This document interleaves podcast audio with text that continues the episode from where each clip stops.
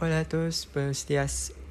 Hoy me gustaría discutir los diferentes uh, actitudes de la gente hacia los extranjeros que no hablan, hablan bien el idioma dominante. Uh, específicamente voy a hablar sobre las dos comunidades diferentes. Primero mi comunidad de los Estados Unidos y también la comunidad hispanohablante de España. Para empezar, quiero hablar sobre las diferencias entre las dos comunidades. Por ejemplo, en España, mientras que hay algunos uh, diferentes nacionalidades que están representados en diferentes comunidades. Por ejemplo, hay un, uh, comunidad, una comunidad específica que tiene 25 diferentes nacionalidades. Uh, las, la gente en, con, encuentra diferentes caminos o métodos de uh, encontrar una, uh, la convivencia y pueden, pueden ayudarse a tener beneficios en sus vidas. Pero en las, los Estados Unidos, en los periodistas, hay mucho, uh, muchas personas que, que no apoyan los diferentes inmigrantes, especialmente cuando no hablan los, e, el idioma dominante.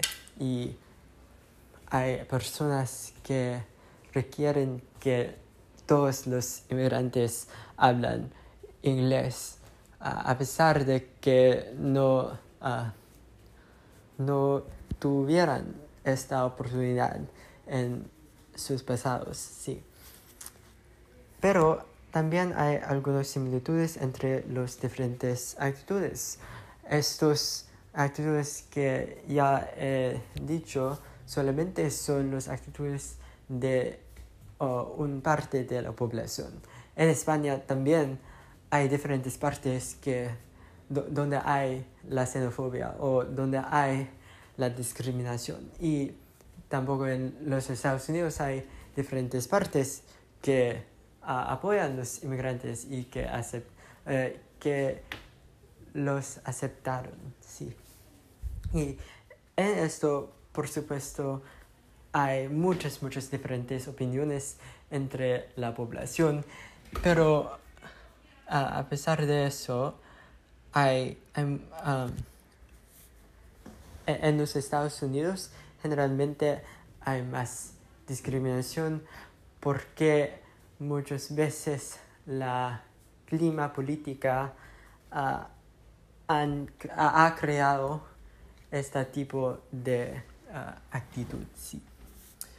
Y para concluir, ah, voy a decir que entre las dos comunidades, por supuesto, hay diferentes actitudes, pero ¿por qué la gente puede, puede tener tantas diferentes actitudes?